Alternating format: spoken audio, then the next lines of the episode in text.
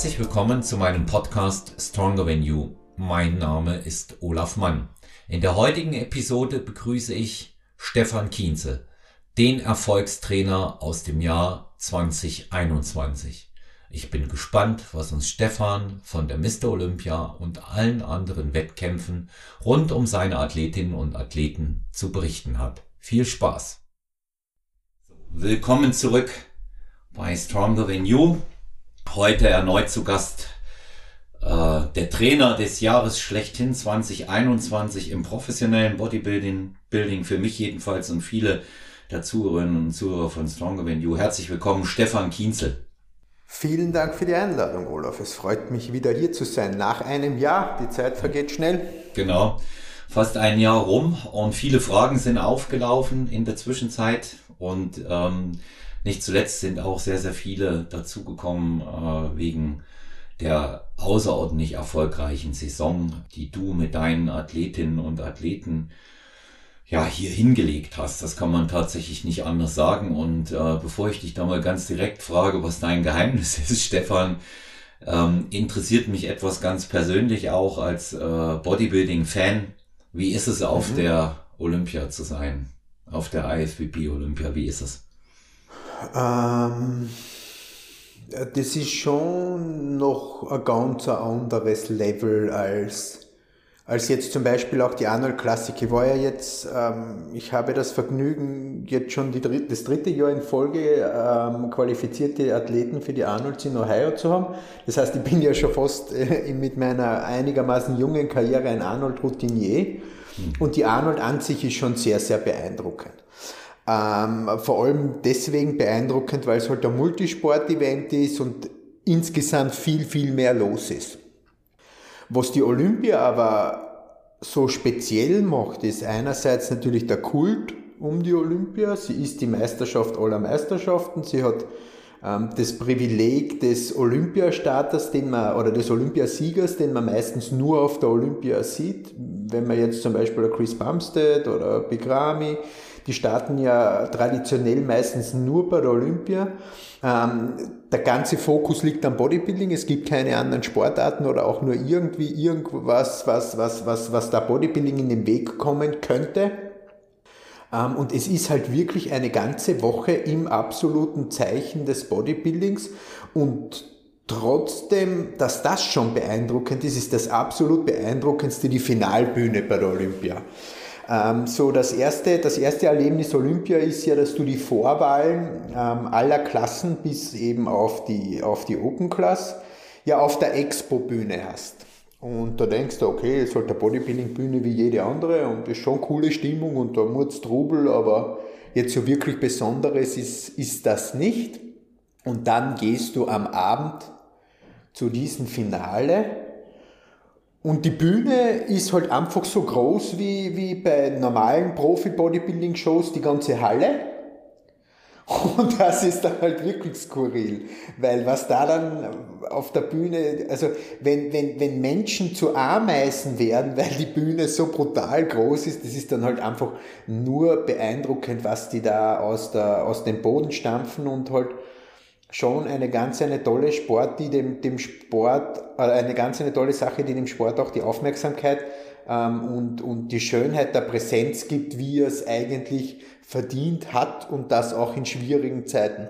Mhm. Ähm, meine persönlichen Erlebnisse sind so und so ähm, komplett abartig, ähm, weil die Olympia natürlich sämtliche Erwartungen, die man zwar zum Teil schon gehabt hat, aber, aber trotzdem ähm, trotzdem übertroffen hat.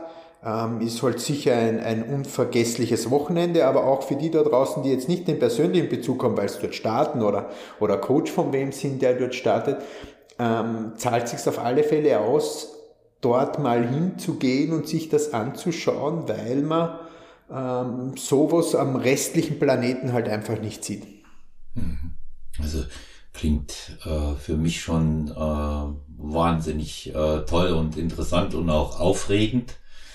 Und ich meine, man, man zeigt äh, eben dann auch, äh, zu was man in den USA fähig ist und Show können die einfach. Ne? Die ja, wir können jetzt, wir können zum Teil auch gut Show. Also da ja. muss man muss man halt sagen, zum Beispiel ähm, großes Lob äh, gilt dem Emilio Martinez, der meiner Meinung nach mit Abstand die besten Shows in Europa macht. Mhm. Äh, das sind die Shows, die in Alicante oder in Benidorm sind. Der Emilio macht es wahnsinnig mit ganz, ganz viel Respekt für die Sportler, mit jedes Mal ein anderes Bühnenbild. Ähm, mit ganz, ganz tollen Trophäen, der, der, der hat so richtig Herzblut, der überlegt sich für die Pro-Cards immer was Neues, indem er es zum Beispiel in Harz eingießt, damit man es aufhängen kann daheim schön. Also da ist schon eine tolle Wertschätzung da, auch tolle Bühnenbilder und tolle Hallen, nur es ist halt nicht die Dimension, das ist ein Zehntel von der Dimension, die da drüben halt abgeht. Weißt du, die komplette Infrastruktur. Ich meine, ich weiß nicht, wer von euch schon einmal in Alicante war, Alicante ist lieb, aber Alicante ist weder ähm, Las Vegas, noch ist Alicante, ähm, Orlando, was jetzt auch nicht so toll ist wie Vegas, aber, aber trotzdem, ähm, wenn du da, äh, es ist halt einfach ein anderes, ein anderes Präsenzniveau. Ähm, die Hotellerie, die direkt an die Veranstaltung angeschlossen ist, das ist halt einfach, einfach eine andere, andere Liga. Hm. Much bigger, ja, alles. Ja, much, much bigger und ähm, beeindruckender durchorganis nicht durchorganisiert, das stimmt schon auch ein bisschen, aber es gibt halt ein Whole Package. Ja. Das ist zum Teil in Europa aus finanziellen Gründen, weil die Größe der Shows nicht da ist, noch nicht realisierbar. Aber schauen wir mal, ich meine, der Emilio macht jetzt noch nicht so lange Shows und das wird von Jahr zu Jahr besser.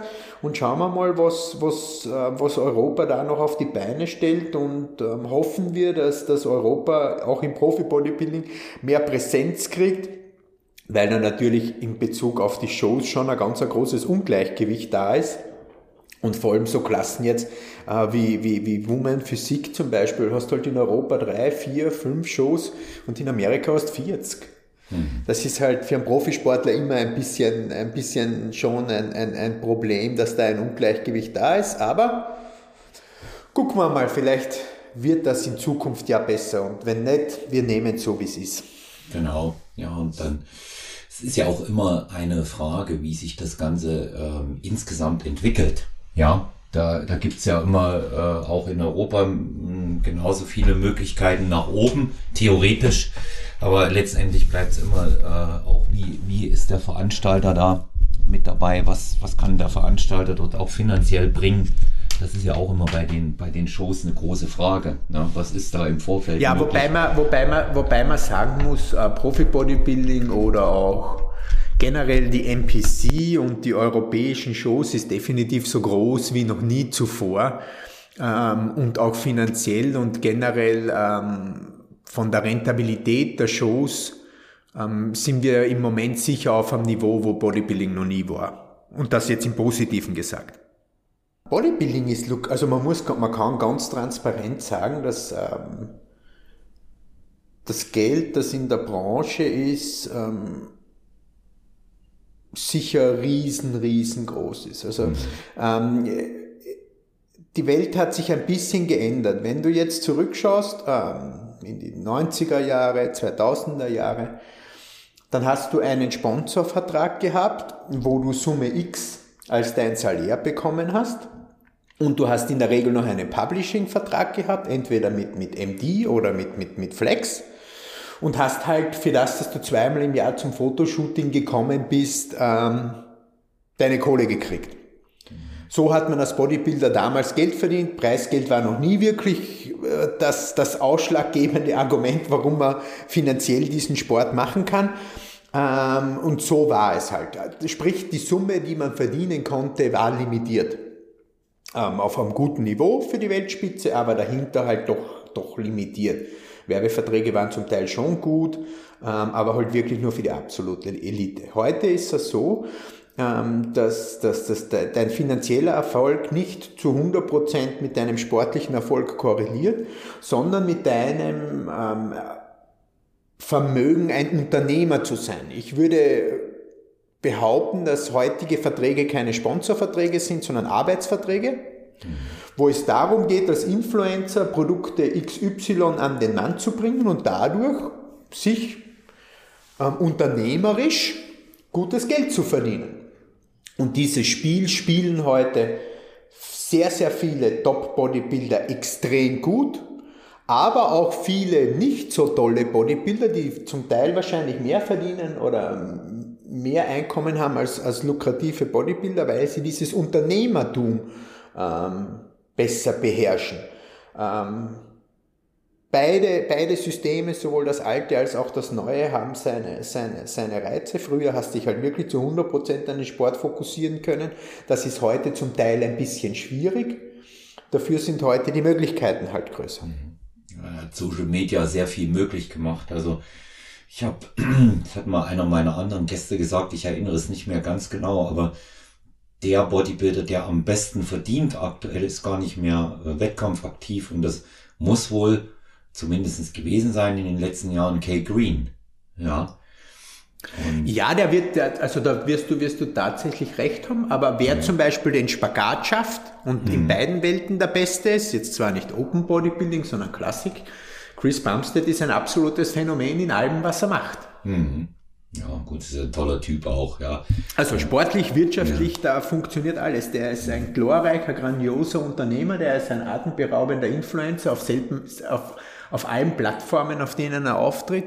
Er ist im Moment der großartigste Sportler in dieser, in dieser Klasse mit einer Dominanz, die schon beeindruckend ist. Ja. Ähm, der, also man sieht, man kann beides auch miteinander verbinden, wenn man richtig gut ist. Mhm. Ja. Also er, er ist tatsächlich auch einer, den man sofort erkennt. Ne? Das macht ja die Leute heute aus, die diesen großen Wiedererkennungswert nicht nur äh, mit den sportlichen Titeln haben, kennt ja den Spruch, Erinnerst du dich noch, wie es vor Jahren war? Wer war 1998 Gesamtsieger der internationalen ja, ja. deutschen Meisterschaft? Wenn du aber jetzt den Namen Bumstead hörst, da verbindest du den automatisch mit ganz anderen Sachen. Ja, um auch wieder zur Olympia zurückzukommen und Eben, den Eindrücken ja. von der Olympia. Ähm, Pressekon also Pressekonferenz weniger, die wird ja gesteuert, aber wo du wirklich siehst, was die Fans wollen und was die Fans sehen. Die Schlange vom Bumstead ist dreimal so lang wie die vom Bigrami für Autogramm. Ja. Also da sind Trauben an Menschen. Mhm. Alle anderen Olympians ist ja zum Teil ein bisschen depressiv bei dem Meet and Greet dort, mhm. Weil, halt, weil halt wenig Leute kommen, aber zu, zu ja. den jeweiligen Athleten. Ist aber der, beim Bumstead, das ist abartig. Ist der Bumstead vielleicht auch einfach äh, von, von der Physis her greifbarer, attraktiver als ein 135 Kilo Big Ramy? Ist es vielleicht auch das? Vielleicht. Ja. Ich, ich mache mir, mach mir immer darüber äh, so Gedanken. Ich meine, klar, das ist natürlich auch äh, eine Wahnsinnsphysis, die Chris Bumstead mit sich mitbringt. Ja, er schaut gut aus, ein sehr gut aussehender Mann, kann man auch mal dazu sagen. Und ähm, er ist smart. Ja, ich habe äh, neulich mal ähm, ihn gesehen da auf einer äh, Pressekonferenz, wo sie mit Konkurrent ausgezogen hat und hat da gepostet und er hat den Spaß halt mitgemacht. Ja, mhm. das ist das ist halt so einer ähm, undenkbar bei äh, Phil Heath. Ja, der war ja auch für die Fans jetzt, äh, der hatte die Fans ganz eindeutig in zwei Lager, völlig unabhängig von seinem sportlichen Renommee in zwei Lager gespalten und ist es eben einer für alle und bei Big Ramy schwierig auch, ne, so vom, vom äh, Körpertyp, wo, wobei natürlich brachial. Den hast du auch gesehen, ist er, wenn man ihn live sieht, ist er so riesig, ja, wie man, wie man ihn auf der Bühne dann wahrnimmt.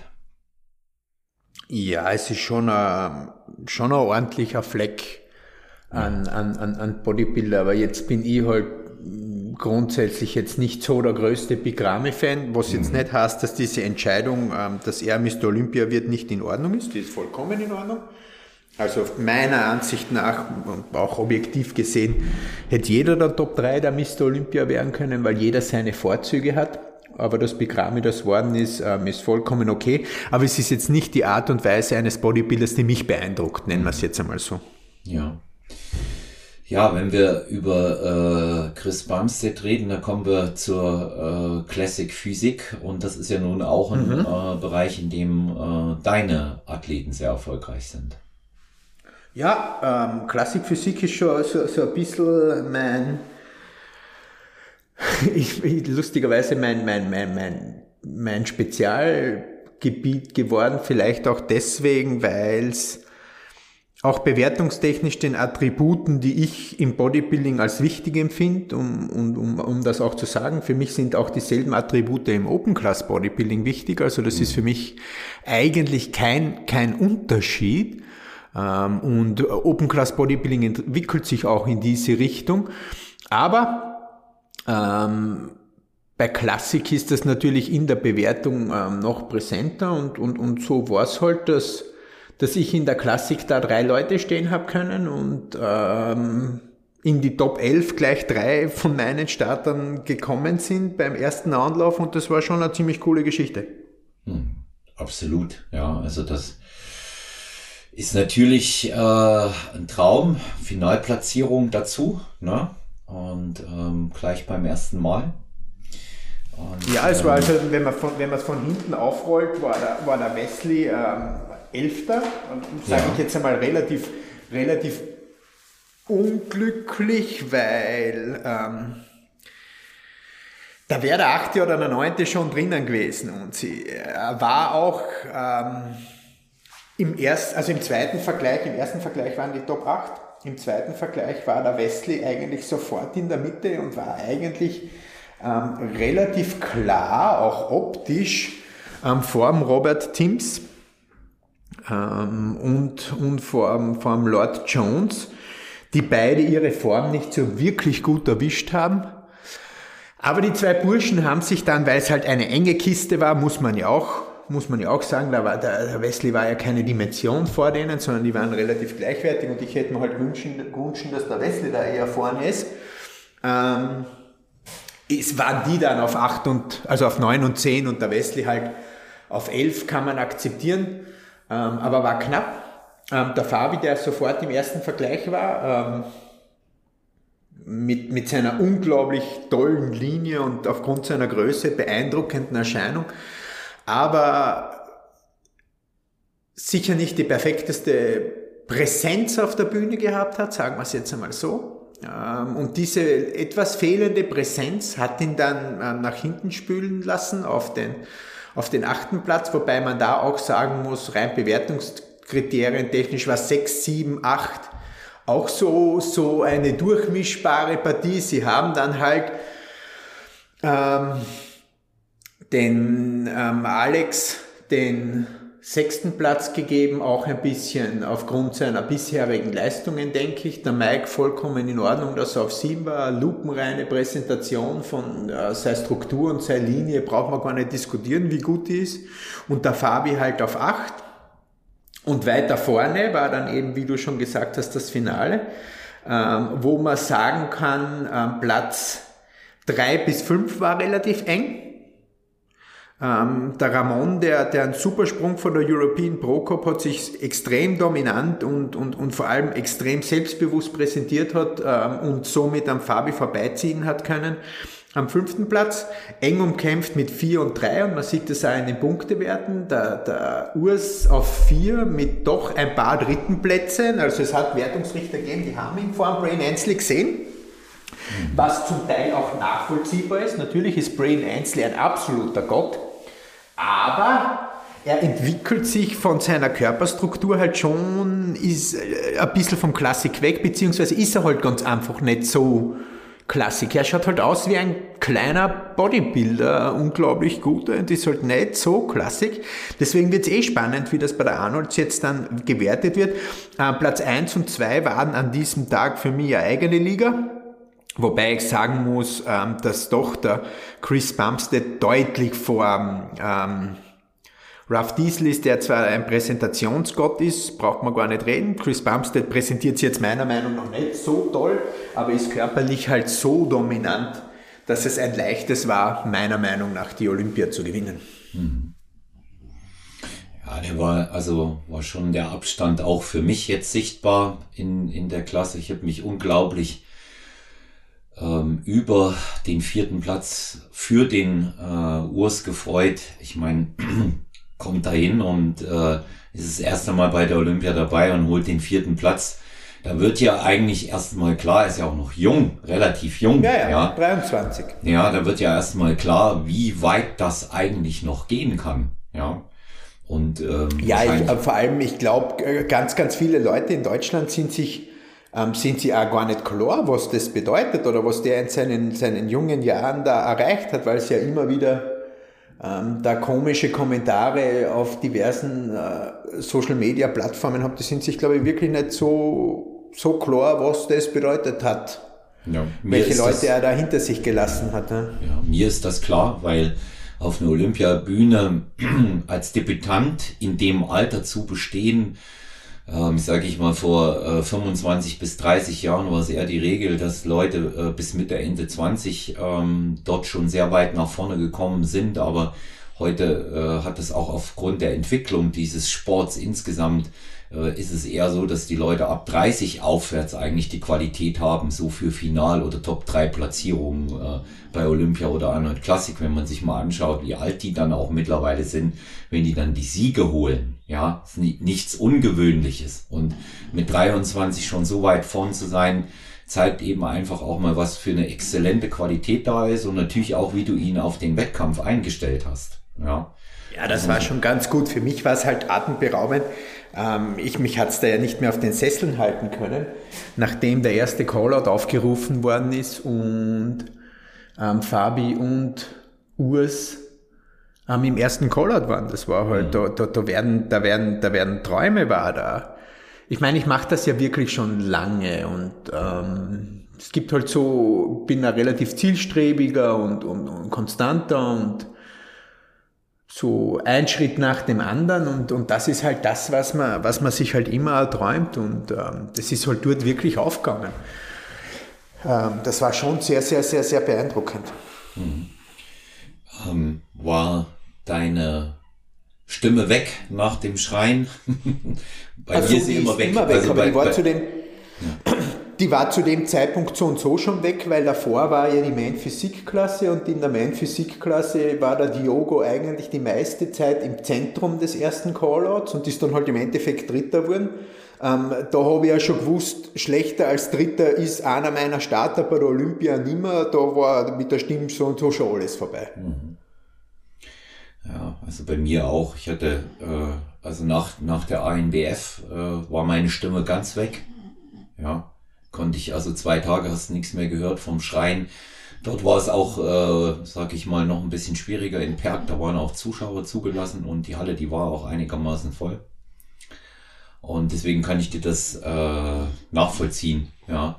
Aber gut, das ist ein guter Anlass, dass sie, dass sie dann, dass sie dann weg ist, weil man muss seine Athleten nach vorne schreien.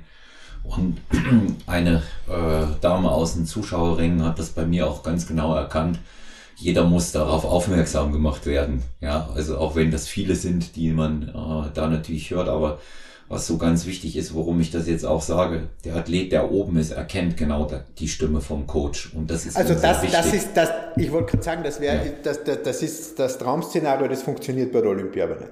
Ja. Also, also da hört dich keiner. Viel ist zu laut. Da, da ne, sind, ja. ja, ja, also da ist alles laut. Da sind 2.000, 3.000 Leute drinnen. Ähm, bis zur Bühne, also vor allem beim Finale zum Beispiel, hab ich, war ich von der Bühne weg, die ich mal schätzen 200 Meter. Und das sind gute Plätze, da hört dich niemand. Also das, das ist, ähm, da, da geht's nur um, um Freudenrufe und Freudenschreie, aber, aber, aber das, ähm, Wettkampf regulieren oder Tipps rausrufen, äh, funktioniert bei der Olympia leider nicht. Gut, dass ich das weiß. Ja, aber es ist auch, es ist, es ist ja, ist auch eine Frage der Entfernung, gell? Weil ähm, ich glaube, ähm, je, je kleiner die Halle, umso näher bist du halt auch einfach dran an der Bühne dann. Ne? So und so ist es. sind da auch große Abstände, auch weil die Jury vorne sitzt und ja. Wie, ich meine, man, man muss auch eines mal sagen, bei dem, was du jetzt erzählst, auch in der ähm, Classic Physik, wenn man sich die Nationalitäten auch der Athleten anguckt, ähm, es ist nicht mehr ausschließlich äh, pro America, ja. Weil früher hat man ja immer gesagt, ja, man muss dort leben und am besten Amerikaner sein. Ach so, na, genau. also das ist ja auch, das ist ja auch so eine deutsche Eigenheit. Ja. No, no offense, aber dass die Deutschen immer gesagt haben, na, die Leute sind, die Deutschen sind nicht Mr. Olympia geworden, weil sie nicht dort gelebt haben. Am Sami Banu hat es geschafft, er hat nicht dort gelebt. Der Dorian Yates hat es geschafft, er hat nicht dort gelebt. Ähm, in anderen Klassen haben so und so ganz, ganz viele Leute geschafft, die nicht dort gelebt haben. Mr. Olympia wird der, der, der, der an dem Tag und an dem Abend das beste Paket mit auf die Bühne bringt und das hat halt ganz einfach nie wer aus Deutschland. Muss man halt ähm, wettkampfmäßig ganz, ganz, ganz, ganz, ganz ehrlich so sagen. Und das hat eigentlich nichts damit zu tun, ähm, dass irgendwer nicht dort gelebt hat. Ähm, wo, wo, wofür nach Amerika zu gehen früher sicher Sinn gemacht hat, war aufgrund der Verdienstmöglichkeiten, weil die in Amerika um ein Vielfaches höher waren als in, äh, als in Deutschland. Ist mittlerweile halt auch nicht mehr so, weil die Social Media Welt natürlich eine globale Welt ist. Das sprich, heutzutage ist das vollkommen Bovidel, wo du herkommst. Das interessiert wirklich niemanden. Was du machen musst, du musst dich auf amerikanischen Wettkämpfen zeigen.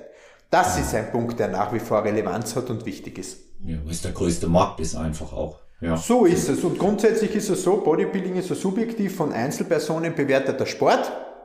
Und wenn dich die Einzelpersonen bewertenden Personen kennen und öfter gesehen haben, deine Entwicklung sehen, ist es sicher leichter nach vorne zu kommen, als wie wenn die die zum ersten Mal sehen. Das heißt, für, für Urs Erfolg war sicher der Sieg der Tampa Pro, das ja so in der, in der Rangliste der, der, der Profimeisterschaften so schon sehr, sehr bedeutend ist. Wir haben natürlich die Olympia als, als, als, als wesentlichste Meisterschaft. Dann dahinter haben wir ähm, die Arnolds und dann kommt gleich New York Pro, Tampa Pro. Das ist so diese dritte, ich würde es jetzt nennen, diese dritte Stufe der Profimeisterschaften. Ähm, und das hat natürlich, also wenn der Tampa Pro-Sieger, den schaut man sich als Judge ähm, im Lineup natürlich an. Und den schaut man sich ganz, ganz genau an. Und das war sicher sporttaktisch eine gute Sache und hat ihm das sicher sehr, sehr geholfen. Mhm.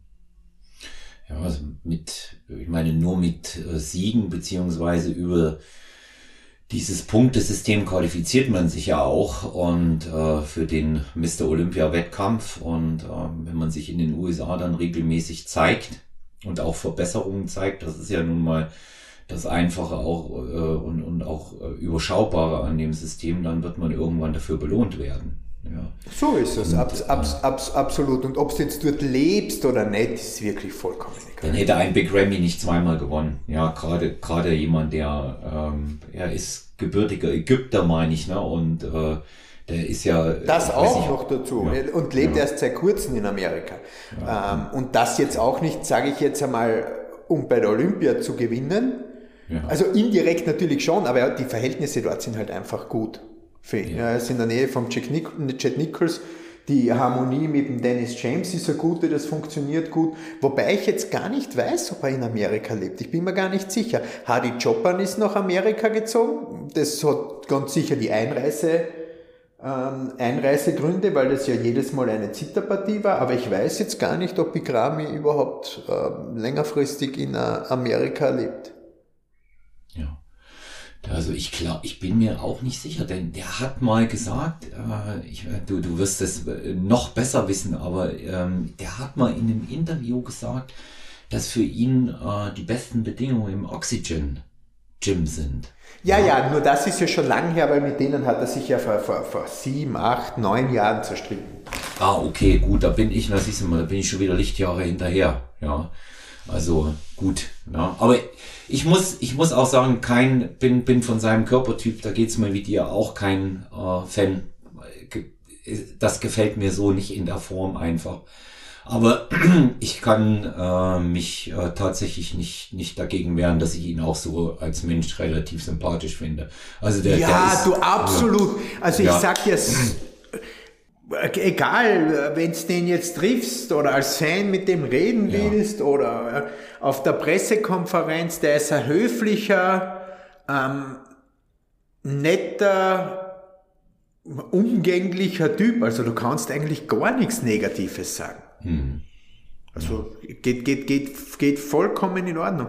Sagt auch schlaue Worte, also ist bei seinen Siegesreden und so alles andere als ein, ein dumpfer Bodybuilder. Ich finde den, ähm, er tut sich ein bisschen schwer mit Englisch, wird mhm. aber immer besser. Aber ich finde ihn, ich finde ihn durch, ich, so ist es, ich finde ihn durchweg sympathisch.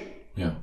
Ja, das, also das muss ich, das muss ich auch sagen. Man muss sich erstmal auch so, so durchsetzen dann auch und und da kann man auch hoch und runter diskutieren, äh, welcher Körpertyp und welche Klasse einem gefällt und auf was man da jetzt individuell steht. Die arbeiten alle hart dafür, alle. Alle, um so weit zu kommen, braucht's einfach diese höchst professionelle Einstellung und in allen Bereichen, aber wirklich in allen Bereichen. Ja, ja und, absolut. Äh, die sind, die sind sich auch, ähm, da, das ist zum Beispiel etwas, was ich natürlich auch äh, aufgrund unseres Alter, Altersunterschiedes zwischen dir und mir, Stefan, schon ein bisschen mehr Abstand sagen kann, was ich zurücksehe in den 80er oder 90ern, die sind sich heute durchaus mal mehr ihrer Außenwirkung bewusst als die Bodybuilder früher. Ja, also ja, du darfst nicht vergessen, sie, sie verdienen mit ihrer Außenwirkung Geld. Absolut. Das war früher ja nicht so.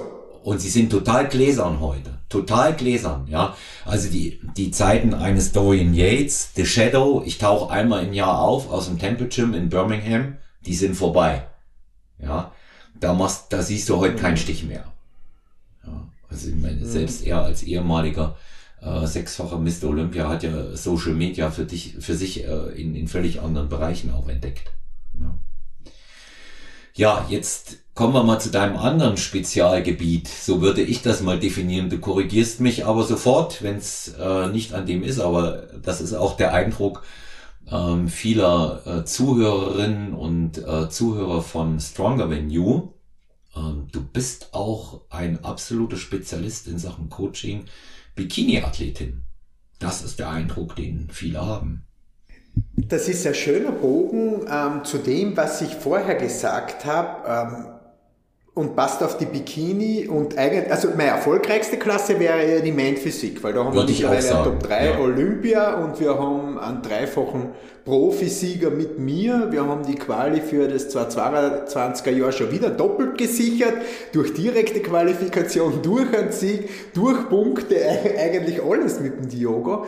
Ähm, ich glaube, ich habe ein gutes Händchen dafür, ähm, ästhetische Klassen ähm, mit bei ästhetischen Klassen gute Ergebnisse zu ziehen, weil ich vielleicht ähm, Bodybuilding immer ein bisschen gesamter sehe als viele anderen. Das heißt, ich ziehe viel mehr Dimensionen wie ähm, Verdauungsgesundheit, Mobility, Regeneration, frisches Aussehen, nicht fertig fahren ähm, in mein Coaching mit ein.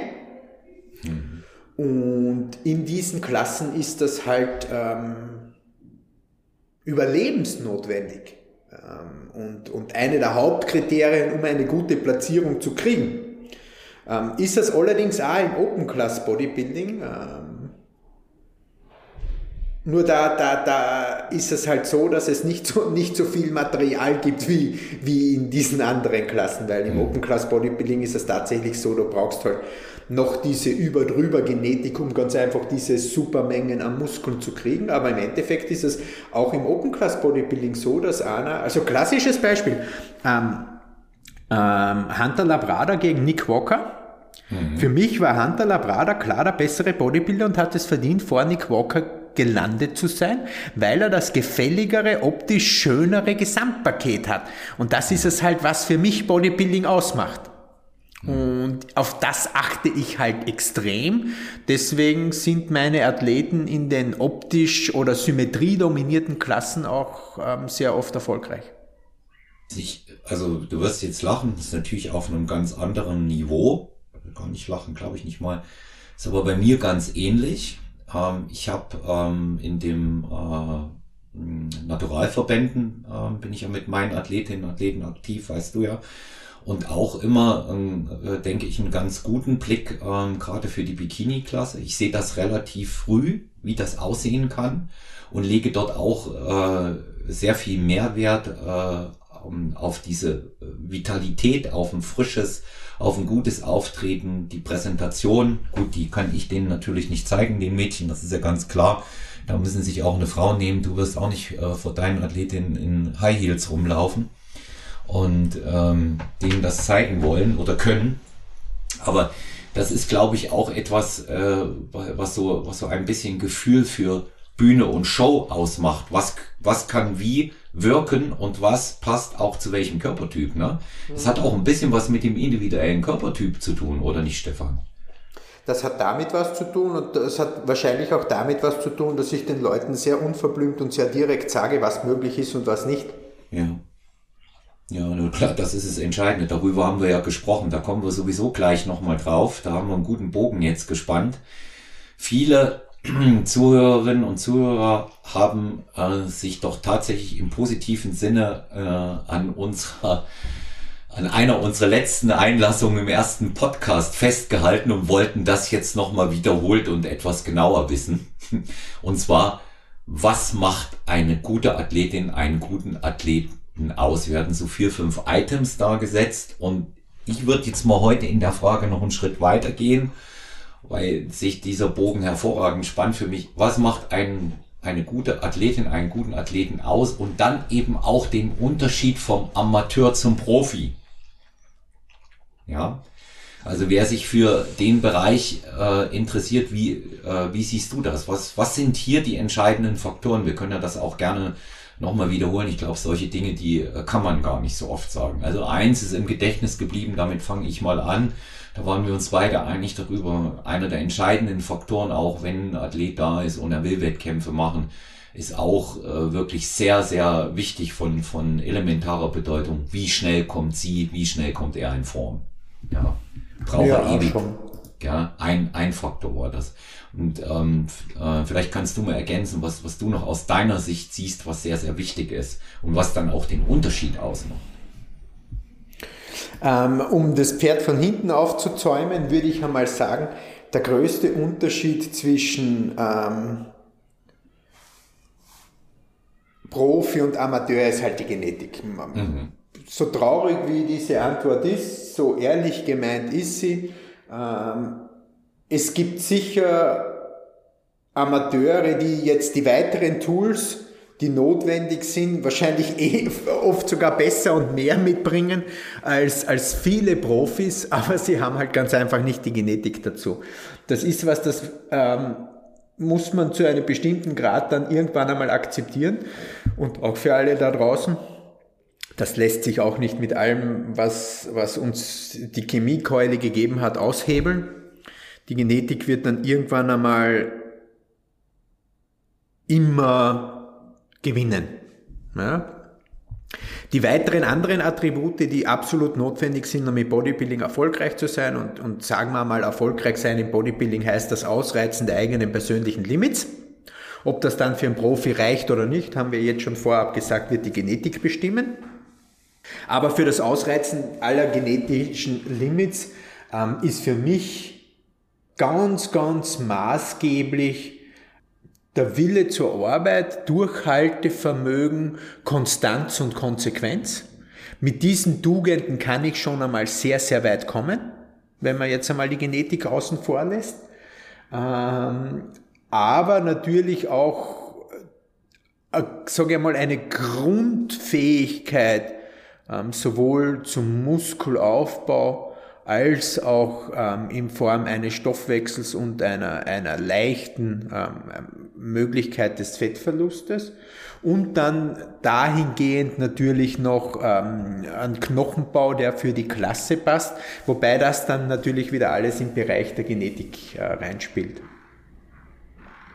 Also man sieht einfach wahnsinnige Unterschiede, äh, wenn man jetzt ähm, auch vom Mindset her ähm, die Leute da draußen wissen ja, ich bin ein Fan des, des, des, des hochintensiven Trainings. Und hochintensiv heißt für mich die Fähigkeit, einen konstanten, perfekten Bewegungsablauf ins Muskelversagen zu führen. Und ohne jetzt Namen zu nennen, da gibt's halt Unterschiede, wenn ich den Profi X hernehme ja, der macht seine letzte Wiederholung in einer Perfektion und in einer Intensität, die halt einfach abartig ist, wo Person Y drei bis vier Wiederholungen vorher aufhört und sagt, ah, das ist jetzt das Intensivste, das ich je in meinem Leben erlebt habe. Das heißt, ähm, diese Fähigkeit, sich selbst zu quälen und ins absolute Versagen, aber ins korrekte Versagen zu gehen, ähm, ist schon auch eine Tugend, die ein Bodybuilder braucht, um ganz an die Spitze zu kommen. Mhm. Also ich sage immer so eine, so eine gewisse Leidensfähigkeit im Training, wobei ich glaube, das ist auch so eine Erfahrung, die ich als Coach gemacht habe, wer richtig Bock drauf hat, wer Spaß dran hat, das auch so zu machen, wer das liebt, der leidet nicht so äh, auch nicht in der Diät. Ja, auch nicht in der Diät. Und ähm, wir hatten ja. Ja, wobei Le Leiden da grundsätzlich auch für, für das, was ich vorher gemeint habe, der falsche Ausdruck ist, da geht's ums Können. Da geht's, da geht's ums, da geht's, da geht's ums Können. Kann ich, ähm, habe ich so viel mentale Stärke und Kraft, dass ich ähm, mein Limit ausreizen kann in der Bewegung. Und das können ganz einfach viele Leute nicht. Ja. Ja, das ist, das ist eben äh, auch ein Punkt, bei dem ich ähm, jetzt sage, nicht nur vom Fokus und ich will es unbedingt abhängig, sondern ich kann's halt. Ne? Genau. Ich kann ich kann's halt dann auch. Ähm, das ist das ist auch immer ähm, ein sehr sehr sehr entscheidender Faktor, wenn es wirklich auf den Wettkampf dann hingeht. Ja. Und äh, genauso sehe ich es auch ähm, mit der Ernährung und und der Diät. Das ist ein Mittel zum Zweck in dem Moment und ich glaube, ähm, die Leute, die da, und die gibt es, da müssen wir nicht drüber reden. Und das meine ich auch ernst und keineswegs despektierlich, die zu sehr in der Diät leiden und gegebenenfalls auch Nervenzusammenbrüche oder was auch immer kriegen, was ich da lese. Ja, ähm, ich glaube dann nicht, dass das das Richtige für die ist. Ja, und ähm, da, da, da ist, äh, auch wenn viele Dinge da natürlich noch zusätzlich dramatisiert werden, weil es schick und äh, fancy für, ja, genau. für Social Media ist, ähm, glaube ich aber trotzdem, ähm, dass, dass der Profi das ganz anders äh, wegsteckt und, und, und auch äh, Gibt's, gibt's auch von bis. Ja. Gibt's auch von bis. Also da gibt's auch welche, die tun sich, die tun sich da, da schwer ähm, und andere, für die ist das kein Problem ähm, und auch nicht, nicht jeder meiner Profis ist, ist, ist mit einem guten Stoffwechsel ähm, gesegnet und da gibt's halt wirklich manche, ähm, die, müssen, die müssen wirklich abartig leiden, damit sie in dieser Form, ähm, die sie dann am Ende haben, auf der Bühne stehen. Aber so wie du das vorher gesagt hast, ähm, das stimmt schon. Ähm, das ist zwar hart für die, aber die genießen lustigerweise sogar diesen Leideprozess. Ja. Bis zum die sagen halt einfach, natürlich. das gehört dazu. Wenn ich das nicht habe, ja, ich habe ganz gutes Beispiel. Unmittelbar nachdem wir ja unsere erste Folge aufgenommen haben, habe ich mit meiner eigenen Vorbereitung im Stillen begonnen für die äh, Deutsche Meisterschaft GNBF Masters 2. Ich hatte das dann äh, auch nicht angekündigt vorher, weil mir das jetzt nicht so lieb ist, auch nicht über Social Media, generell nicht.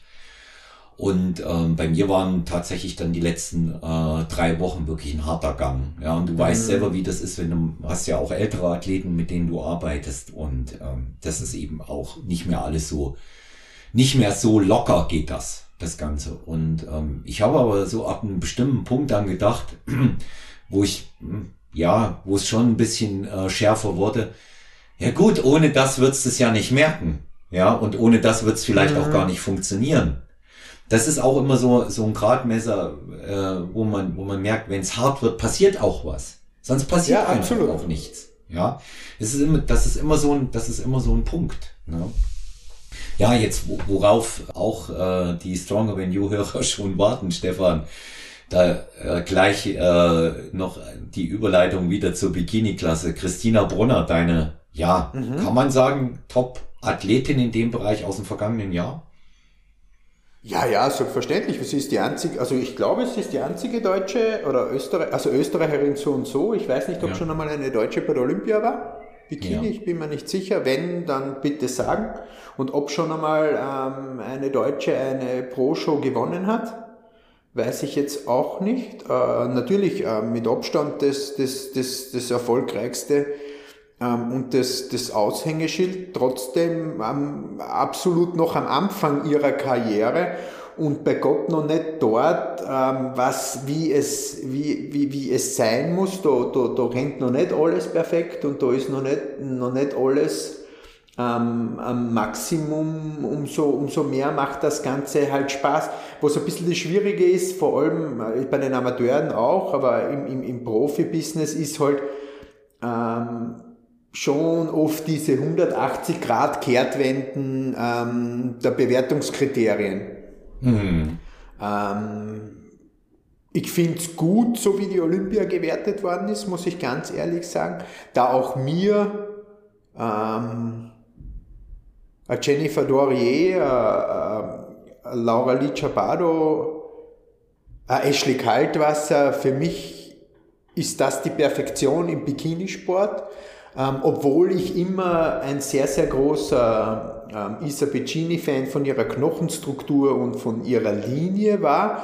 Aber ich glaube, dass es gut ist, dass sich die Bikini-Klasse davon wegentwickelt auch von diesem zu lean sein, zu dünn sein wegentwickelt und in diese Richtung der drei genannten zuvor gegangen ist.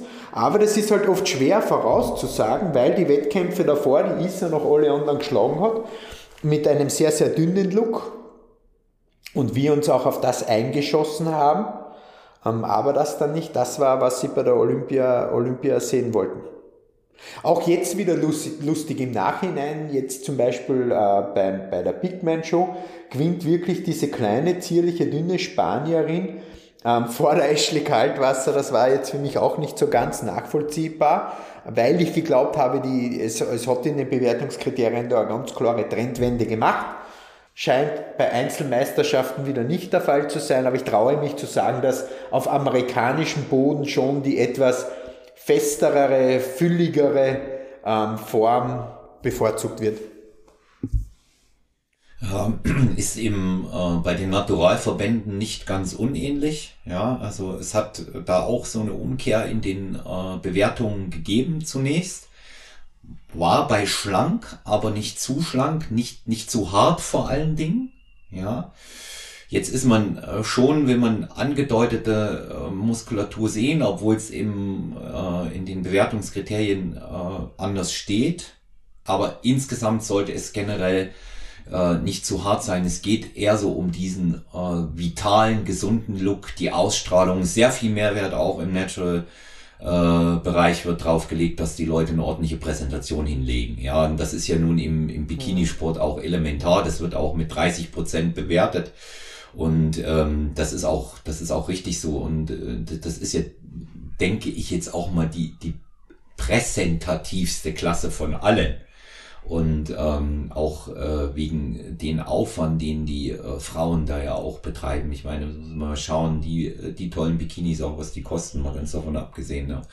Und äh, Haare, äh, Make-up und ähm, all diese Dinge, die da mit reinspielen. Ja, ja das spielt, da, spielt da ganz eine große Rolle und da ist auch tatsächlich noch ähm, am meisten Luft, auch bei der Christina, ähm, dieses Bühnenerlebnis oder diese fünf bis zehn Minuten auf der Bühne da noch ähm, glänzender zu machen, nennen wir es mhm. jetzt einmal so. Ja, das ist eine Show, ja. Und ähm, ganz interessante äh, Begebenheit. Ähm, wir sind äh, zum Abschluss unserer Wettkampfsaison Team Stronger Venue haben wir die äh, NBFI mitgenommen. Das ist die ähm, offene italienische äh, mhm. Naturalmeisterschaft. Mhm. Ähm, ganz interessanter Ort war in Florenz. Da haben wir gesagt, da fahren wir jetzt hin, weil äh, wir hatten die Wahl zwischen Rumänien, Weltmeisterschaft und dem, aber Rumänien war gerade mal wieder zum Hochrisikogebiet erklärt worden.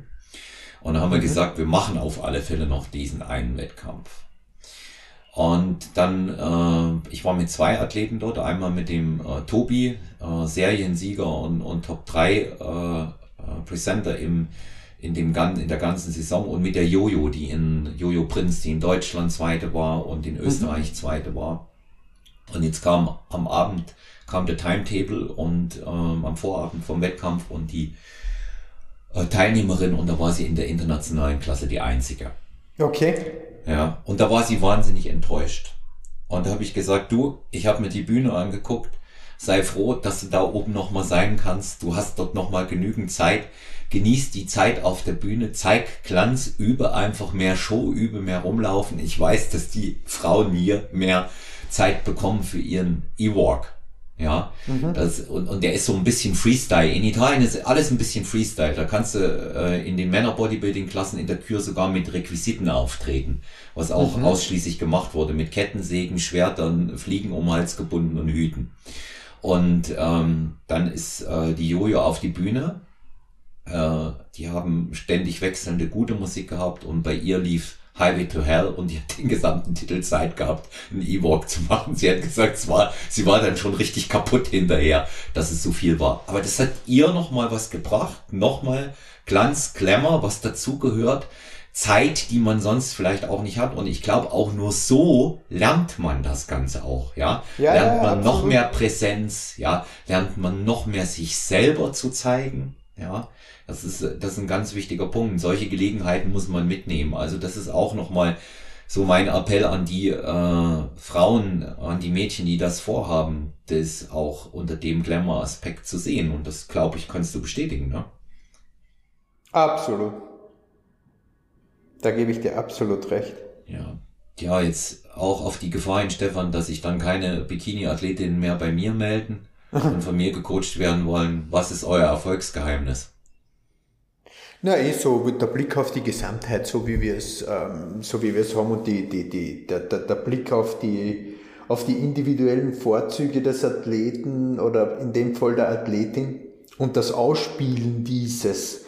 Ähm, es bringt ja jeder ein anderes genetisches Paket mit äh, und es, es macht gar keinen Sinn, ähm, vor allem in der Bikini andere Athletinnen imitieren zu wollen, sondern ich muss meinen eigenen Platz kennen ähm, und meine eigenen Vorzüge ausspielen können. Und ich glaube, dafür habe ich halt äh, ein ganz, ganz gutes Auge, ähm, um wirklich das, das, das, das persönlich Maximale rausholen zu können. Hm. Welche ähm, Rolle spielt so das, das, das persönliche Verhältnis, der Sympathiefaktor, freundschaftlicher Umgang? Ja, das ist bei mir generell immer und überall ähm, ein ganz, ganz wichtiger Faktor, der, der, der mir äh, ganz einfach wichtig ist und, und, und, und meine besten Athleten sind die, die, die, die sehr viel Kontakt mit mir haben ähm, die sehr, sehr viel kommunizieren. Ähm, das, das, das, hat dann, das hat dann am Ende einfach immer den Erfolg. Ähm. Und auch die, die, die, die, die, die, die genügend Ruhe und, und, und Gelassenheit und Selbstvertrauen mitbringen. Also es geht nicht darum, immer ähm, um größenwahnsinnig zu sein oder ganz, ganz und gar nicht. Es geht nicht darum zu glauben, dass man der Beste ist, obwohl man noch am Anfang seiner Karriere steht. Was aber wichtig ist, ist eine Ruhe in sich zu haben und ein Vertrauen in sich zu haben. Also ich merke immer wieder, dass vor allem bei Mädels, ähm, die jedes Mal schreiben, na, mein Hintern ist noch so scheiße und na, meine Beine sind so schlecht ähm, ah, und das funktioniert nicht und meine Bauchkontrolle ist noch so schlecht und das ist so schlecht. Dieses destruktive Selbst runter, runterspielen ist definitiv was, was sehr, sehr schädlich ist. Die Mädels kommen am Ende zum Erfolg, die, die zwar wissen, das ist noch nicht ganz optimal, aber die dann zum Beispiel sagen, das Training war gut und ich merke, das Ganze wird besser ähm, und ich sehe einen Fortschritt. Es ist zwar noch ein weiter Weg, aber ich bin am richtigen Weg. Das heißt, man muss lernen, äh, positive Gedanken zu haben und, und, und das Ganze in das positive Licht zu rücken, weil sich selbst immer nur schlecht zu machen führt ganz sicher nicht zum Erfolg. Und das ist schon so ein bisschen ein Problem, das viele Mädels da draußen haben. Hm. Das äh, kann ich ganz genauso bestätigen, äh, Stefan. Ich ähm, mache das ja auch so, dass ich äh, positiv bestärke und ermutige, natürlich auch ganz klar die Schwachstellen anspreche, aber ich sage eben auch immer eins dazu, konzentrier dich nicht auf eine Sache, die noch nicht gut ist, sondern konzentrier dich auf das Gesamte, ja.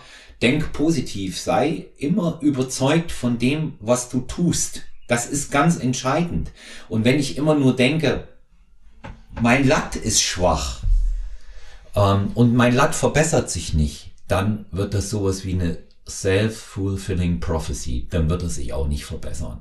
Ja, wenn ich aber denke, ich arbeite hart genug und es wird die Ergebnisse entsprechend bringen und wenn es eben dann auch noch etwas dauert und nicht gleich sofort da ist, ja, Aber es, es funktioniert. Und meine Erfahrung ist dieselbe ähm, mit Athletinnen und Athleten. Ich glaube, bei Athletinnen ist es nochmal sehr viel spezieller, ja, weil das mhm. auch der Diätprozess ein anderer ist, der härter ist für die Frauen. Das kann man auch unumwunden zugeben. Und das ist nicht so wie bei den Männern, ja.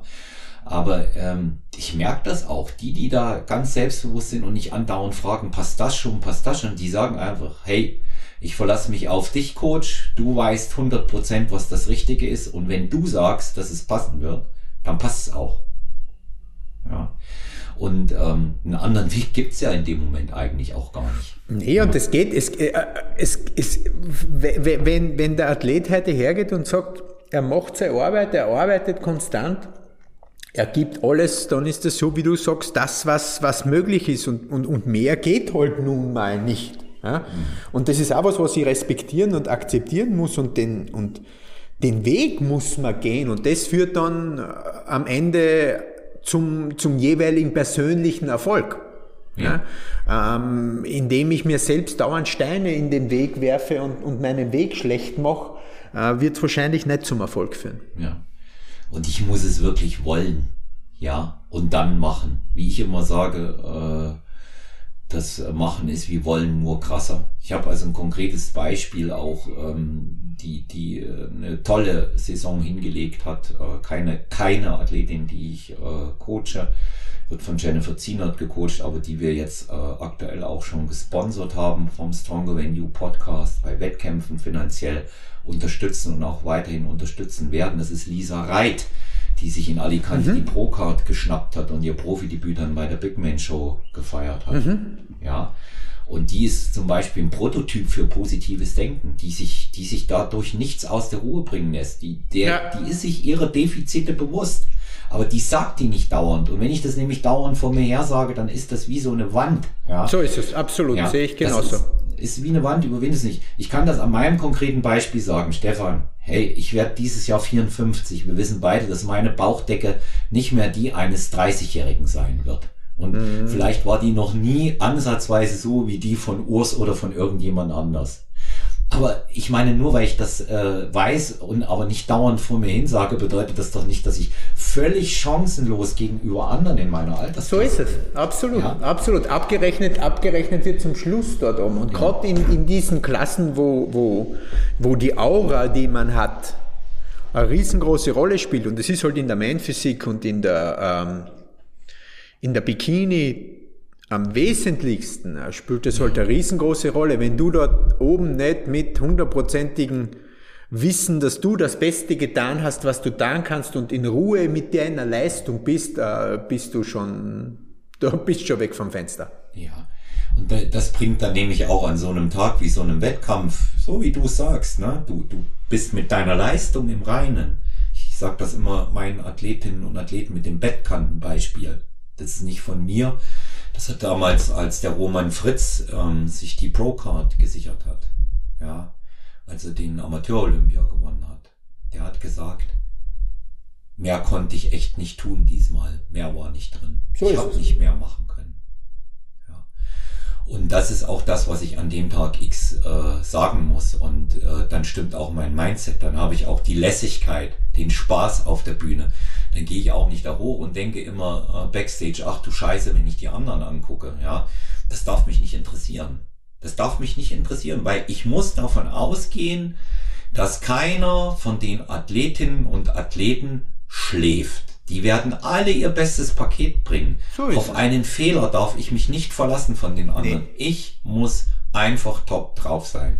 Und da geht nur positives Denken. Und auch wenn viele mit diesem mit dieser Floskel gegebenenfalls schon eventuell gurgeln können. Ich finde es trotzdem wichtig, es immer wieder zu wiederholen. Und das ist auch wie so ein Mantra. Was unterscheidet ein Amateur vom Profi? Ne? Da kommen wir auch dahin. Ja, die Einstellung. Ja. So ist es. Und ja. da lass mich noch einmal ganz kurz einhaken. Äh, zu dem mehr habe ich nicht tun können. Das heißt oft auch weniger zu tun. Hm, genau so ist es. Ja. Also ja. mehr habe ich nicht tun können, ist relativ. Ähm, es gibt da draußen auch oft viele Athleten, die sich auffressen in dem Wahn, mehr zu tun. Ein Sport, in dem Regeneration ein ganz ein wesentliches Tool ist, ähm, ist es halt auch oft richtig und wichtig, ähm, das richtige Maß an Belastung zu finden. Und das ist was, was auch Beachtung finden muss. Ganz, ganz ja. wichtig. Ja, ja neben, neben äh, der Tatsache, dass man, ähm, und das muss man in, in dem Zusammenhang zur Bestätigung auch nochmal sagen, was du gerade formuliert hast, dass man sportwissenschaftliche, physische, biologische, biochemische Erkenntnisse einfach auch nicht aushebeln kann. Ja, ja, so ist es. Ja, mit noch so viel Bro-Science und mit noch so viel Internetmythen geht's nicht. Und ähm, nee. wie die Leute heute eine Pause verpacken, ja, und da heißt sie Deload mit einmal ganz Körper und diese und diese ganzen Geschichten. Ja, ich muss ich nicht nicht weil ich äh, weil ich es dumm finde, muss ich lachen, sondern weil ich sage, hey, bleib einfach mal ruhig und bleib mal mit deinen vier Buchstaben mal zu Hause. Mach mhm. mal was anderes. Das kann auch nicht das Nonplusultra sein. Nur das zu tun, für den Sport zu leben, ist die eine Seite. Ja, aber nur das zu tun, das würde mich auch in meinem Horizont auch weiterzukommen äh, einschränken. Es geht ja auch darum, dass ich mich weiterentwickle, was meine Persönlichkeit angeht. Und da kann ich auch mal sowas wie eine Pause durchaus nutzen dafür. Entdeck mal was anderes, sage ich immer. Ja. Und vor allem, es ist halt auch so, dieses Links- und Rechtsschauen ist im Bodybuilding halt eine ganz, äh, ganz verbreitete ähm, Art und Weise. Nur weil Person X so und so viel Trainings machen kann, ähm, heißt das erstens nicht, dass ich das kann. Das ist das Erste. Mhm. Und das Zweite ist, nur weil Person X das auf Social Media so proklamiert, heißt das sehr, sehr oft nicht, dass das der Realität entspricht. Ja. ja. Dadurch, da, die, Leute, nicht, ne? die Leute ja. können sich ja denken, ich habe den einen oder anderen Athleten ähm, und ich weiß dann, wie die Realität ausschaut. Mhm. Ähm, und das divergiert halt schon oft von dem, was, ähm, was auf Social Media breitgetreten wird. Ja. Ähm, das heißt, jeder muss für sich das richtige Spiel zwischen Gas und Bremse rausfinden. Und das ist, das ist was ganz was Wunderbares, weil halt wirklich jeder anders funktioniert. Und ähm, ich bin ja ein Motorsport-Enthusiast ein Extremer, ähm, war auch selbst aktiv ähm, im Hobbybereich im Motorsport tätig. Und auch dort ist es so, nur weil der eine eine spe einen spezifischen Bremspunkt hat und eine gewisse Linie einer Kurve fahren kann, kann das für andere nicht imitieren, sondern für den ist die schnellste fahrbare Linie eine andere weil man unterschiedliche Vor äh, Vorstile hat. Im Kartsport ist es so, Fahrer haben einen anderen Schwerpunkt, weil sie eine unterschiedliche Körpermasse haben, eine unterschiedliche Sitzposition haben, einen unterschiedlichen Style haben. Und wenn du immer nur versuchst, wenn anderen zu imitieren, dann wird es nichts werden. Niemand konnte die Linie vom Senna fahren. Trotzdem ist der Senna von anderen Fahrern geschlagen worden, die eine andere Linie gefahren haben.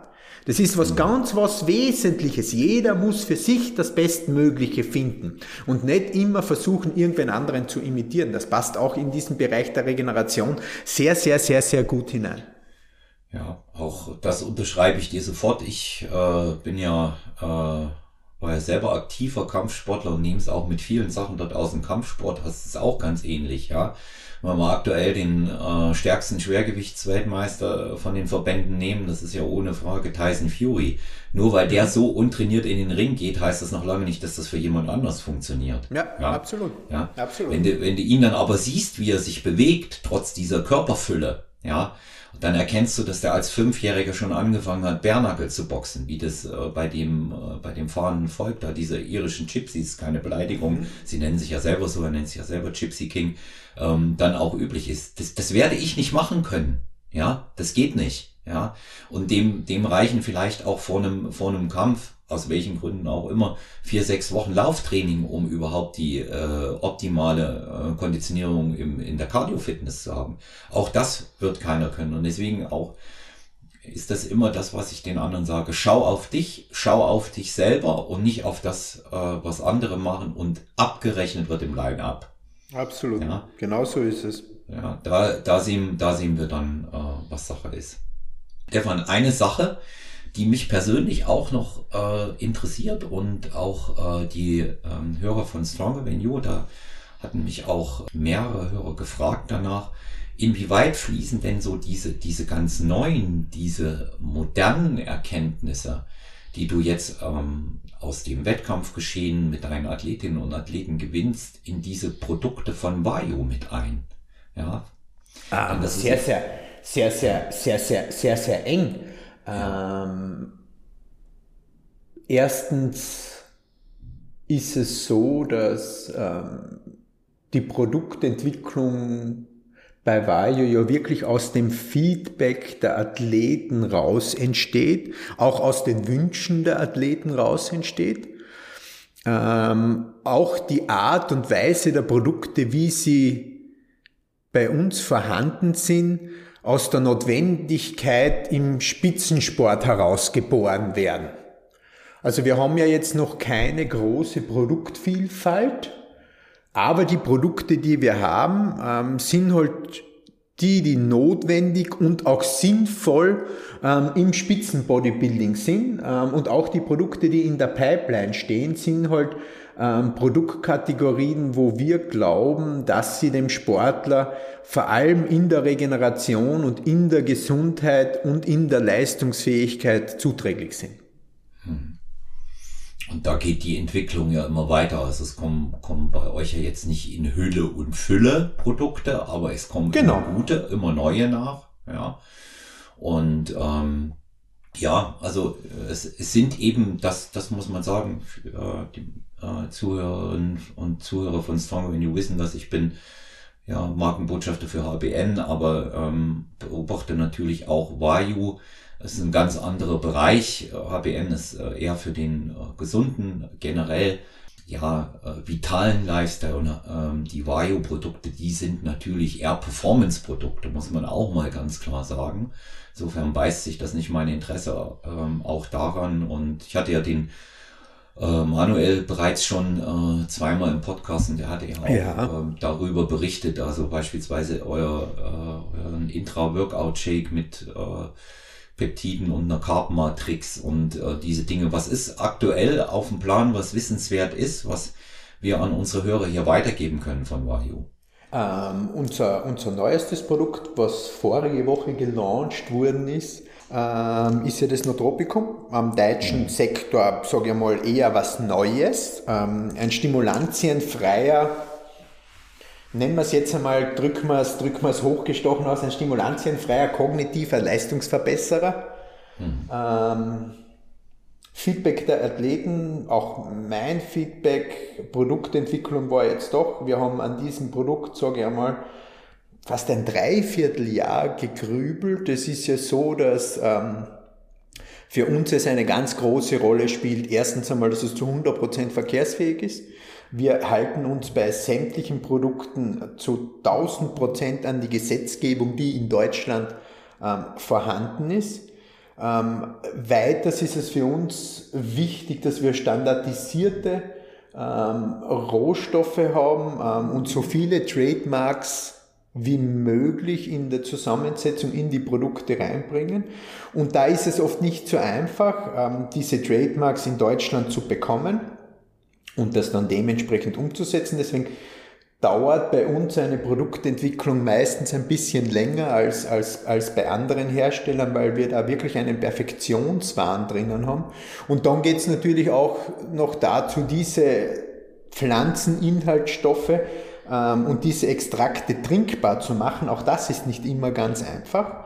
Und das ist uns beim Notropikum sehr, sehr, sehr, sehr gut gelungen und ähm, jeder dort draußen ähm, ist herzlich dazu eingeladen, dieses, dieses Produkt einmal auszuprobieren. Ähm, es funktioniert wirklich, wirklich großartig, bringt die kognitiv auf ein neues Level, ohne jetzt ähm, diesen klassischen Koffein-Punch zu haben, der dann auch wieder später abfällt. Zusätzlich haben wir jetzt ähm, ähm, bei unserem Protein-Flaggschiff, beim Final Protein, das ja mit seiner Verdaulichkeit ähm, brilliert, doch uns breitschlagen lassen und haben einen Schokoladegeschmack gebracht. Ist ja so, wir haben Schokolade aus dem Sortiment draußen lassen beim Final Protein, weil mit natürlichen Rohstoffen, was für uns ja wesentlich ist, da nicht eine Chemiepampe reinzuhauen, ähm, solche guten Werte wie bei einem Vanille oder bei uns jetzt Lemon Cranberry Geschmack nicht möglich sind, weil die Schokolade natürlich ein Restfett drinnen hat, Restkohlenhydrate drinnen hat. Aber nichtsdestotrotz haben wir jetzt ähm, ein Final Protein Schokolade am Markt gebracht. Seit Montag, glaube ich, oder vorige Woche Donnerstag, ich bin mir jetzt gar nicht sicher. Ähm, in der Pipeline steht natürlich unsere Bekleidungslinie. Mhm. die Football Jerseys, die, die, die, die ja viele, viele schon haben wollten. Und auch da ist so ein bisschen, kann man Anekdote erzählen, wie, wie qualitätsverliebt wir sind. Ähm, wir haben ja als Athleten schon unsere Samples bekommen und wir haben gewusst, das kann man noch besser machen und haben dem Hersteller oder unserem Geschäftspartner noch einmal gebeten, das zu überarbeiten. Und ich kann euch wirklich garantieren, die Football Jerseys, so wie sie auf den Markt gekommen werden, sowas hat es in Deutschland in dieser Qualität ähm, noch nicht gegeben. Jeder, der die originalen NFL-Jerseys kennt, wird sich freuen und wir brauchen den Vergleich nicht zu scheuen, dass unsere Jerseys dann noch einmal eine, eine Stufe in der Qualität des, des Stickes und der Verarbeitung drüber liegen werden, so wie man es halt von, von Vario-Produkten erwarten sollte. Hm. Also ich bitte um Benachrichtigungen, wenn die äh, bestellfähig sind, um persönliche Benachrichtigungen. Du kriegst ja jetzt sowieso von mir in den nächsten Tagen das schöne schmückende Podcaster-T-Shirt. Ähm, schwarz mit goldener Aufschrift, wo Podcaster Stronger Than You, weil du jetzt äh, auch zu Gast oh. warst. Ja, werde ich, werd ich dir zuschicken. Tauschen wir nachher noch ähm, die Adressen aus und ähm, mache das jetzt auch bei den Gästen, dass die das äh, immer bekommen, auch als kleine Erinnerung. Ja, voll und, schön. Ja, und das ist, äh, Podcast ist ja, äh, sage ich mal, da, da touchieren wir jetzt hier keine, ähm, keine Marke, was Nutrition angeht. Und insofern denke nee, ich, ist das für, alles, für alle unverfänglich und äh, eine schöne, eine schöne Sache. Und äh, vielleicht machst du ein schönes Foto damit und wir können das ja dann mal auch bei einer, bei einer, weiteren Folge unterlegen. Ähm, Stefan, äh, kurzer Ausblick. Arnold Classic vor der ja. Brust in äh, Columbus, Ohio dieses so Jahr. Und ähm, da war sie eigentlich immer, ich glaube nur letztes Jahr einmal nicht, ne? oder? Ähm, sie war auch letztes Jahr dort, nur nicht war am klassischen ersten Märzwochenende, sondern ähm, im September. Heuer ist sie wie, genau, heuer ist sie wieder am klassischen Märzwochenende und ich bin, bin sehr stolz drauf, äh, mit dem Diogo und mit dem Urs zwei eingeladene Athleten zu haben. Auch Fabi hätte wieder hinfahren können, ähm, aber entspricht jetzt nicht unserer Wettkampfplanung. Er war auch voriges Jahr im Herbst ähm, dort. Aber mit Diogo und mit Urs ähm, sicher zwei Top-Kandidaten in den jeweiligen Klassen und das erfüllt mich natürlich mit Stolz bereitet mir, jeder, der mich kennt, weiß, ich liebe den Sport und ich lebe den Sport und der ist halt immer bei mir im Kopf, bereitet mir natürlich aufgrund der Erwartungshaltung und aufgrund des Druckes die ein oder andere schlaflose Nacht. Aber wie so immer wächst man mit den Herausforderungen und ähm, wir werden unser Bestes geben, um, um euch Fans da draußen eine, gute Show zu bieten und das Leistungsniveau hoffentlich wieder nach oben zu schrauben. Da bin ich überzeugt davon, dass das äh, gelingen wird. Und für die weiblichen Hörer, wann geht Christina wieder an den Start? Ähm, auch im Frühsommer, spät äh, Frühjahr. Also wir werden jetzt in Kürze die Prep starten. Die Christina braucht da ja nicht so lange. Wir haben uns jetzt wirklich Zeit genommen, den Körper nach dieser langen Doppelsaison, also in Wirklichkeit ist ihr, ist ihr Vorbereitung ein Jahr lang durchgegangen. Mhm. Und da war es jetzt wirklich einmal Zeit, ähm, ein, eine Bremse einzulegen und das haben wir sehr, sehr gut gemacht.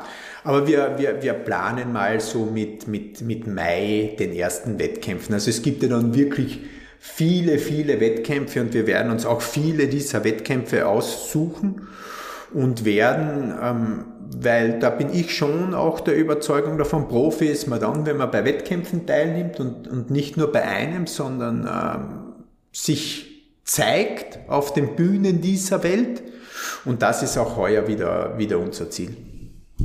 Also da freuen wir uns schon drauf, auch äh, deine Athleten wieder in Topform, Athletinnen und Athleten in Topform in den Line-Ups auf den Bühnen äh, der Bodybuilding-Welt zu sehen und ähm, da werden wir mit Sicherheit noch viel hören und auch ähm, sehr, sehr viel Spaß haben damit. Weißt ja, großer Fan. Ähm, und äh, nicht zuletzt vom Urs und einfach auch, weil das so, so eine tolle, so eine phänomenale körperliche Entwicklung ist und ja, ich hoffe auch ganz bald, aber da werden wir dann nochmal äh, sprechen, dass wir auch die Christina in einem äh, Bikini-Spezial genau. hier im Podcast begrüßen dürfen. Und ähm, da bin ich äh, schon auch äh, gespannt. Sie ist auch eine tolle Persönlichkeit, so sympathisch auch. Und da, da weiß ich, da sind, äh, wir haben hier eine ganze Reihe äh, Bikini-Fans äh, immer am Start, die hören und schon fragen, wann kommt die nächste Athletin. Und da weiß ich, da werden sich viele freuen drüber. Stefan, ich sag ähm, ganz, ganz herzlichen Dank, dass du dir die Zeit genommen hast. Auch jetzt hier aufgrund äh, der technischen Probleme nochmal Danke an deine Geduld, aber das haben wir immer mal. Kann man ja, auch wir kriegen das schon. Ja, es ist nur mal eine technische Sache, aber du bist eben ähm, auch so, wie du mit deinen Athleten bist, hier immer, immer ganz geduldig und machst die Sache auch einfach professionell bis zum Ende und so ist es auch wichtig. Ne? Ich sag Dankeschön, Stefan. Dir eine gute Zeit und vielen, ähm, vielen ja, Dank. viel Erfolg im Frühjahr jetzt erst einmal und, und dann, dann auch auf bald. Und wenn ihr Fragen an äh, Stefan habt, könnt ihr euch gerne an ihn wenden über Instagram, Boss of Outlaw, oder an mich, äh, Olaf Mann, Stronger Venue oder Stronger Venue Podcast. Und genauso E-Mail schreiben, personal-trainer.gmx.eu. Lasst euer Feedback da, konstruktive Kritik oder eben auch Fragen jederzeit erwünscht und abonniert uns und ich hoffe auf ganz bald. Bleibt gesund, euer Olaf.